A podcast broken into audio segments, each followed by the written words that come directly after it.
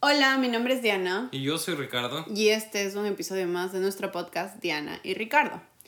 Espero que te guste eh, este episodio porque vamos a hablar de tendencias sexuales. Y este episodio exclusivamente estaba muy demorado, pero también dedicado a una persona que para nosotros es muy importante, que nos ha pedido que hablemos sobre este tema y nosotros también le hemos pedido que esté aquí en este podcast, así que espero que si está escuchando esto, eh, está oficialmente la invitación, así que esperamos tenerlo aquí pronto para hablar de cualquier tema que él quiera. Hola, hola de conscientes y bienvenidos a este Tu Podcast, Diana y Ricardo, un espacio donde buscaremos sentir, explorar y reflexionar. Juntos exploraremos la manera de ser conscientes, diferentes y los que queremos cambiar y no sabemos cómo hacerlo, explorar la incomodidad. Este podcast está patrocinado por Familias Conscientes. Sí, nosotros nos patrocinamos y es el proyecto del que más nos sentimos orgullosos, porque lo vivimos día a día. Y bueno, Ricardo, te doy el micrófono. ok, em, este tema es un poco muy personal, creo que para mí, porque em, muchas veces se ha confundido el hecho de que o tienes que ser hiper macho, super macho, hombre, eh, viril y todo alfa match y si es que no eres de eso, eh, estás un poquito con tendencias diferentes, ¿ok? De antemano, discúlpenme si no tengo un vocabulario inclusivo, pero estoy tratando de mejorar y, por Dios, discúlpenme, pero mis intenciones son muy buenas. Entonces, básicamente, ¿por qué he sido? Porque yo no soy una persona, soy un macho alfa dominante, no lo soy, no lo considero y tengo mucha energía, eh, tengo mucha energía femenina que... Mm, y te voy a cortar, perdón, pero hablamos en un podcast sobre eh, las energías masculinas y femeninas. Y entonces eh, creo que es como por los primeros episodios, así que de la segunda temporada, así que vayan a escucharlo porque estuvo muy bueno y van a, creo que a dar un poco de, Contexto. de ayuda a este, a este podcast. Este, ajá. Entonces yo, yo recibí mucho bullying en mi infancia, que me decían que, que tenía, tenía, otras, tenía otras tendencias sexuales. Pero no es así. ¿Ok? No tengo nada en contra, pero yo por lo menos yo, yo, yo no me identifico así. Entonces, lo que vamos a hablar ahorita son en estas tendencias sexuales que son totalmente distintas. Y yo primero quiero, quiero comenzar que eh, tu sexualidad en especial no tiene que ser para toda tu vida. Es lo que yo entiendo hoy por hoy y que te permitas explorar tu sexualidad paso a paso y que tengas toda la plena confianza que si tienes un, un ambiente seguro, que busques el explorar con ese ambiente seguro y que no salgas a buscar en otro lado más. Y sobre todo que te permitas explorar la sexualidad, porque creo que como tanto hombres como mujeres no nos hemos explorado, bueno, más las mujeres que los hombres, creo yo, es lo que yo pienso, eh, estadísticamente este, no hemos explorado la sexualidad a un 100%. Ahora hemos, se ha habido... Eh, ha habido más apertura en el caso de las mujeres y me parece súper bien porque eh, escuchaba mucho este tema de los, en los podcasts que hablaban sobre este, cómo quieres pedir a tu pareja este, placer o, o cómo quieres pedir que pasarla bien en el sexo si tú no te conoces a ti mismo y no sabes cuál es tu punto G y no sabes qué es lo que te gusta y no sabes cómo te sientes y entonces te frustras o te sientes incómoda o te sientes mal Em, o sientes que, la, estás pasando re mal porque no va con lo que las expectativas que tienes. Entonces ahí hay dos cosas malas. Una, expectativas. Y otra, la idea de pensar que la otra persona tiene que conocerte más que tú. Y entonces creer que eh, tiene que hacer todo lo que tú quieres que haga, pero si ni siquiera tú sabes si te gusta que te toquen la oreja o que te vean a los ojos. Entonces creo que es súper importante. Soy capaz, una de las menos indicadas, porque para mí ha sido súper difícil este tema, pero es súper importante, creo, aprender. Y si no tienes las herramientas, ahora hay tanta información en internet y tantos talleres donde puedes de verdad trabajar en esto. Eh, es uno de mis retos personales en este año y, y me parece súper interesante. Y pero creo que una herramienta, les voy a dar herramientas que nosotros hemos explorado y de eso se trata este podcast, es como que eh, las relaciones sexuales, cuando tú te estás conociendo y quieres placer, es como rascarte la espalda. Cuando tú te rascas la espalda, le estás diciendo al que, al, que te está rascando más arriba, más abajo, más fuerte, con la derecha, con la izquierda, con las dos manos, ¿no es cierto? para que te rasque la espalda justo donde es. Pues el sexo es lo mismo. Tú tienes que irle diciendo y conociéndote a ti mismo qué es lo que te gusta, qué es lo que no te gusta. Y en lo que tú estabas diciendo yo y me di cuenta que tú dices que los hombres exploran más la sexualidad que las mujeres. Puede ser que exploren, pero de un punto, vuelvo y repito, alfa, macho, machista, del, del, del, hombre tiene que ser el dominante, que tiene que someter a la mujer y, y, y las fantasías sexuales va con, con la maestra que, ¿me, ¿me, entiendes? No es realmente explorar la sexualidad, porque la, la sexualidad, en mi caso, las fantasías de esas porno son las que menos te dan placer. Las que más te dan placer son, son, son estas caricias, son eso, estos besos, son estas mirar a los ojos, eh, topar puntos erógenos en todo el cuerpo, no solo en los genitales, eh, sensaciones de calor, frío, explorar no solo lo que te dice eh, esa mentalidad machista enferma que nos enseñaron con el porno, no lo es. Porque te quedas, en, te quedas enfrascado en un, cuadra, en un cuadrito así chiquitito, chiquitito, chiquitito. No tienes idea de lo que hay más afuera del porno. Entonces, tal vez sí, los hombres sí hemos explorado más, pero estamos muy limitados a ese pensamiento muy feo. Y es súper, o sea, como liberador poder conocerte por completo. Eh, las nuevas sexualidades. Viejas, hombre-mujer. Punto. Y es lo único que debería haber. Las nuevas son cosas que nosotros no hemos explorado, pero hemos visto y hemos investigado y, más. Y creo que es importante que haga sentido con la pareja con la que estás. Básicamente. Eso es lo más importante. No que le haga sentido a la sociedad, ni a la persona que está a tu lado, ni a tu papá, ni a tu amiga, ni a tu abuela. No, que te haga sentido a ti como pareja. Si para ti te hace sentido ser... Eh, se me fue el nombre ahorita. Poliamor, ser swinger, ser lo que ustedes quieran, háganlo. Lo importante de todo esto, creo, es como en toda relación, tener un compromiso y tener acuerdos. Si hay acuerdos de por medio y, y te sentaste a conversar y dejaste las cosas claras, creo que es lo más, lo más inteligente como seres humanos que podemos hacer, porque como en cualquier lugar, si tú vas y trabajas, y lo voy a poner este ejemplo porque creo que ahí todo el mundo va a entender, si vas y trabajas y te ponen un contrato y tienes reglas y dices, ah, bueno, si yo cumplo estas reglas, me despiden, ¿cierto? Y entonces pierdes todos los beneficios y pierdes todo lo que para ti es importante, porque para el ser humano es demasiado importante el tema económico y sobre todo el trabajo.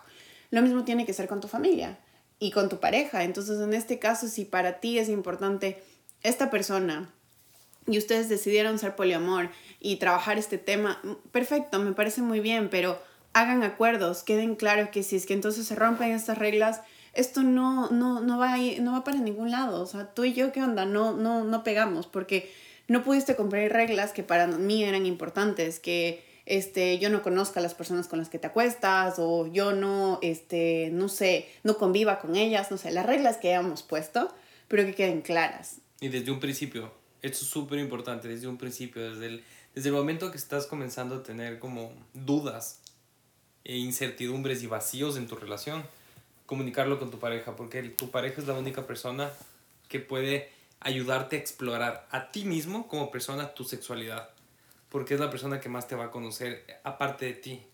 Entonces, para mí es muy importante saber el hecho de fidelidad, o sea, entender cuál es el concepto de ser fiel.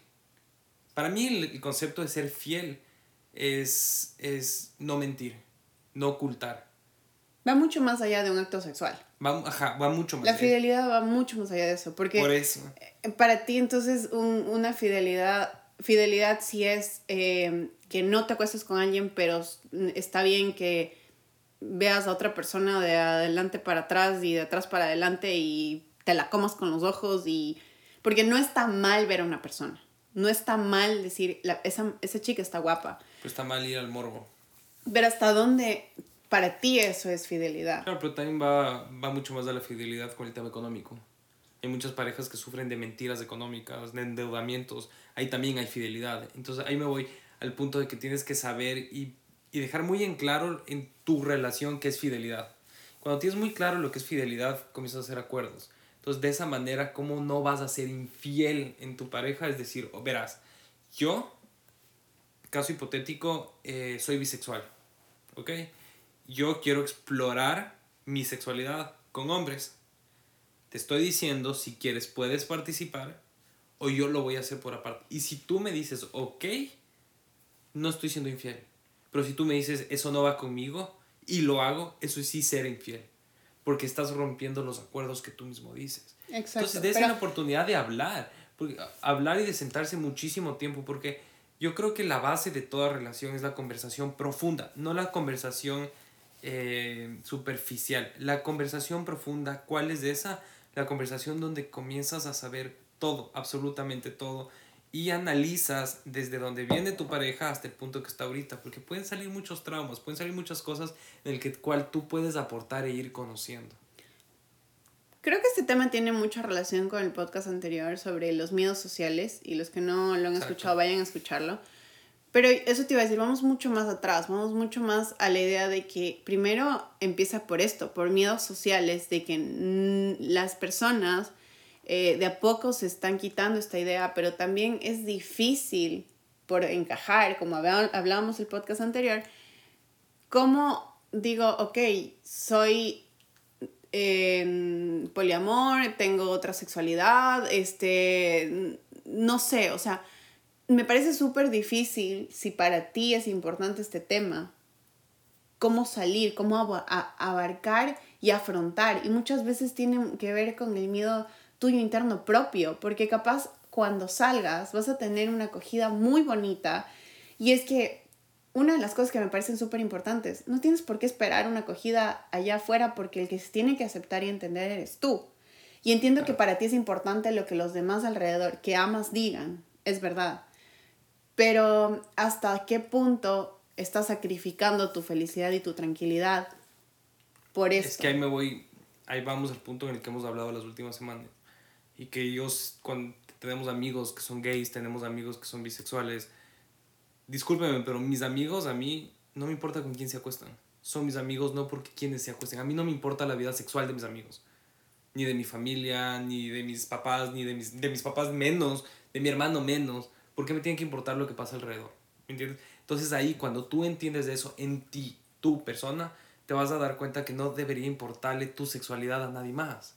Entonces tuvimos un caso muy cerca que, de hecho, como ya lo hablamos, que gracias a Dios esta persona estaba en un lugar seguro, o sea, él tiene un entorno seguro, muy seguro, pero él vivió con ese miedo por más de 30 años, 30 años. Y el rato que él decidió decir como que, hey, yo soy esto, se dio cuenta que fue tan liberador y que lo recibimos de una manera tan bonita, que todo el mundo que estuvo alrededor le amó tal cual como es y no le importó su sexualidad. Me dijo como si hubiera sabido que esto era tan tan liviano, lo hubiera hecho desde mucho antes. Y hubiera comenzado a, a divertirme y a explorar mi sexualidad desde antes, no a los 30 años. Exacto, pero eso tiene que ver con, con este miedo que a veces nos, nos, nos abarca Porque mucho no eres el... y, nos, y nos caga de verdad muchas veces. Y, y, nos cagamos nosotros mismos, pero sí nos caga la idea de que la gente no pueda respetar o entender o aceptarte y es difícil, creo que ahí tiene mucho trabajo interno propio de uno mismo, que, tenemos que trabajarlo, porque no puedes, como te dije, culpar a los demás, pero es súper difícil ese trabajo interno. Sí, quiero que lo reconozcan tal cual como es, o sea, no va, o sea, cuando tú decides ser esto, dejas de ser ese hombre proveedor, cabeza de familia, que va a tener hijos, va a tener una empresa, y todo lo que te dijeron, el hecho de que cuando tú aceptas tu, sexualidad, que es distinta a la que te vendieron socialmente, ya, ya no te sientes en, en, en, sociedad. Entonces dejas de ser eso. Roles. Exactamente, dejas de ser eso. Y eso hay que tener claro que esa imagen que nos vendieron a nosotros viene de una estrategia de, de mercadotecnia de los 50, donde en Estados Unidos les querían vender que el hecho de ser familia era, lo, era el éxito. Porque así te vendían autos, te vendían casas en los suburbios, te vendían eh, comida, te vendían estilo de vida. Entonces, ahí es donde en el anterior podcast hablábamos sobre todo era diseñado para eso. Para eso, de construirte, ¿qué es de construirte? Reconocer que la idea que tú tienes de éxito te la creó alguien más en los 50, estás en el 2020 y tú sigues tratando de ser esa persona que alguien te, le quiso vender una casa a tu abuelo. Eso es de construirse. Sí, es difícil y creo que una, una de las cosas, tengo muchas preguntas para él en muchos sentidos, pero menos en su sexualidad porque tienes toda la razón, creo que eso y sobre todo sus decisiones le equivalen a él, pero sí me parece súper importante entender y sentir y, y, y eh, sobre todo aprender sobre lo que ha sentido en este tiempo, sobre lo que para él fue auto entender lo que le estaba sucediendo y, y hacerse tantas preguntas. ¿Y cuáles eran las preguntas más fuertes e interesantes para él que, que le hicieron llegar a, a, esta decisión, a esta conclusión, a esta idea de sí mismo? Porque creo que indudablemente las preguntas que se hizo nos van a servir a todos nosotros, a entender una historia de una persona que puede servirnos para aprender de nuestras vidas, para canalizar emociones que las tenemos totalmente guardadas por, por muchas razones. Y eso a mí me, como que me da, me da una lección muy fuerte y, y es algo, y aunque no lo creas, que yo le agradezco tanto a esta persona que esté en nuestras vidas, porque eres el vivo reflejo de lo que quiero que mi hijo aprenda a vivir, que mi hijo sea mucho más empático, que mi, que mi hijo haga la vida más fácil. Primero se haga él la vida más fácil y a los demás, que él aprenda que las decisiones que él tome en su vida van a estar bien, que no tiene por qué sufrir. Y esta persona viene a enseñarle a mi hijo que lo que él es siempre va a ser una, una muy buena persona, va a ser una, una, persona de apoyo, que es una persona ejemplar, que es, una persona De, es genuina, de, es cariñosa, de, o sea, aporta a la sociedad y no ha cambiado en nada desde que él nos dijo su, su, su, su, orientación sexual a lo que era antes. No cambió nada. Para mí sigue siendo la misma persona fabulosa y de hecho ahora se le siento mucho más liviana. Entonces yo creo que esta persona es una estrellita que viene a apoyar mucho lo que nos hacía falta en nuestro entorno de lo que le estamos enseñando a nuestro, a nuestro hijo. Bueno, creo que aquí para acotar, siento que uno llama a las energías con las que está vibrando y con las que está sintiendo. Y, y, a nivel general, o sea, siempre se lo he dicho a Ricardo desde que estamos juntos. Yo le decía, tú estás en fiesta, pues vas a encontrar gente en fiesta. Entonces vas a ser el 5% de la gente que te rodea. Luego eh, estás trabajando y estás ya más empresario, tienes una familia, tienes pareja, te estás comprometiendo, tienes hijos. Vas a tener eso en tu entorno, vas a tener personas que estén viviendo lo mismo que tú tienes una vida, un, un estilo de vida, eh, unas energías pesadas, unas energías difíciles, estás pasando por momentos muy complicados, capaz porque te los crearon o te los creaste, vas a tener gente a tu alrededor que llegue con esa energía y con esa situación en tu vida. Y también creo que igual, cuando buscas esta salud mental, cuando buscas esta inteligencia emocional y cuando buscas desaprender y entender conceptos y y estar en esta búsqueda que sí es muy sola, pero que a la vez también vas encontrando personas que están tratando de trabajar o trabajando casi las mismas cosas que tú. Y es muy bonito porque son contadas, son dos, tres, una, pero creo que ahí es donde se siente que, que estás vibrando en esa sintonía, que estás trabajando eso que para ti es importante. Sabes que ahorita que dijiste el, el el hecho de que te encuentras solo, te, encuentras, en estos procesos te encuentras solo. Es verdad que te encuentras solo, solo porque estás con tú solo.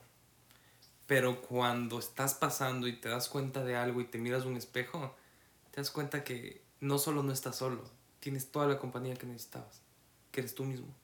Y eso es difícil de entender que vas a estar bien contigo mismo. Solo, solo, solo, solo es la mejor compañía que puedes tener. Es que a la gente no le gusta quedarse solo con uno mismo, tipo en un cuarto, en una casa o, o sin llamar a alguien, porque la peor cosa que te puede pasar en este mundo la estás evitando y es quedarte contigo mismo, en tu compañía, contigo mismo, con tu soledad. Para muchas personas eso puede ser muy retador porque vas a empezar a entender tus miedos, tus, tus cosas, tus, tus flags, tus, tus red flags, tus banderas rojas, tu, tu manera de ser, tus cosas bonitas, todo. Y entonces no quieres ver la mierda que tienes dentro. No quieres ver qué, qué es lo que te está pasando por dentro y qué está, te está sucediendo. Y, y porque también llega a, un nivel de compromiso donde dices, tengo que cambiar, o sea, y hasta, hasta dónde quiero hacerlo, porque no todos tampoco estamos dispuestos a hacerlo. ¿Y por qué quiero cambiar? Lo más importante es el por qué, porque hay muchas personas que están malentendiendo que hay que cambiar porque todos estos podcasts, que todas estas personas te están diciendo que socialmente tienes que cambiar. Lo más importante es entender el por qué tengo que cambiar y si quiero cambiar o no quiero cambiar. Les voy a dejar un ejercicio que mm, la verdad se me ocurrió y me parece muy bonito. Es si quieres comenzar a aprender de ti mismo, comienza a hacerte preguntas muy, muy sencillas como ¿por qué me llamo Ricardo? Si no sabes por qué te, te llamas Ricardo, coge el teléfono, llámale a tu mamá. ¿Por qué me pusiste este nombre? ¿Por qué tengo esta edad? ¿Por qué nací en tal? comienza a hacerte preguntas básicas. ¿Por qué soy tan explosivo? Si no entiendes el por qué eres explosivo, por qué eres feliz, llama a tus papás, llama a tus hermanos, a tus primos. Oye, ¿te acuerdas que yo era así? Que te comiencen a contar cómo tú eras, los recuerdos que tienes. Comienza a armar tu pasado, comienza a armar el porqué de quién eres tú. Y vas a comenzar a encontrar esas cosas chiquititas que te comienzan a hacer sentido en tu vida del por qué reaccionas de esa manera. Hay cosas, ponte, cuando yo digo, ¿por qué soy nervioso? ¿Por qué yo soy tan nervioso y ansioso? Y comienzo a conectar las cosas y acordarme los momentos en los que más ansioso me he puesto y me doy cuenta que muchas veces son anclas familiares que tengo que perdonar y tengo que seguramente sentarme. Y yo me he sentado por horas con mi mami con mi mamá a hablar el por qué yo soy de esa manera. Y yo entiendo muy claro por qué soy ansioso. No lo he superado y tal vez eso es parte de mí y yo ya no lucho con dejar de ser ansioso y acepto quién soy y sé que soy muy ansioso pero comienza a hacerte preguntas muy básicas y comienza a buscar solución. Así como cuando haces un deber en, del colegio, de la universidad, comienza a investigarte. Y el investigarte no está en internet, el investigarte está en ti mismo, en el silencio y en la soledad. Y por eso, cuando tú estés solo, vas a encontrar, tu cabeza va a comenzar a moverse muchísimo más. Pero tenemos miedo a comenzar a hacernos esas preguntas, porque vas a detonar cosas buenas, cosas malas, detonar cosas que tú no sabes manejarlas. Y si no sabes manejarlas, comienza a hacerlo, porque es el primer paso. Bueno, los que no, o sea, yo sé que no me están viendo porque este episodio no está grabado en YouTube, pero em, estaba como niña chiquita viéndolo como, como cuando te gusta una clase y estás prestando atención. O sea, de verdad me suenan todos estos, estos temas porque los trabajamos, pero de verdad estaba como, wow, es verdad. Pero bueno, sí, me encanta. O sea, creo que es súper importante lo que acabo de decir Ricardo y es esencial. Así que háganlo, vayan, cojan una hoja y no se olviden de hacer este ejercicio que para mí creo que es una de las cosas más bonitas que puedes hacer. Em, gracias por estar en un episodio más de DNA Ricardo. Y si llegaste hasta aquí, te pido que por favor le des cinco estrellas, compartas este contenido, te suscribas a nuestro canal en YouTube. Tenemos un canal y sobre todo nos hagas parte de tu vida, de tus días y si estás hoy de mañana o de noche o en la tarde, que estés pasando un día increíblemente hermoso y espero haber cambiado un poquito, un poquito eh, tu día, tu chip o tu manera de pensar con todo lo que acabamos de decir el día de hoy. Sí, y a mí me pueden encontrar como Ricardo Gijón E en mis, en mis redes sociales, vayan a ayudarme porque necesito mucha ayuda de ahora en adelante. Y mm, gracias por estar hasta acá y espero que la duda que les sembré en su, en su cabeza les ayude a resolver, a resolver las, las incógnitas que tienen como quiénes son. Bueno, chao chicos. Posiblemente este podcast lo estés escuchando en un tiempo que te diste para ti o te encuentres con tu familia. Estar conscientes de que las personas que se encuentran en tu hogar merecen saber que lo que pasa en la vida es una oportunidad de crear relaciones y momentos extraordinarios es fundamental. El miedo es el potencial que permite crear una experiencia como estilo de vida saludable. Familias conscientes. Familias creadas con amor.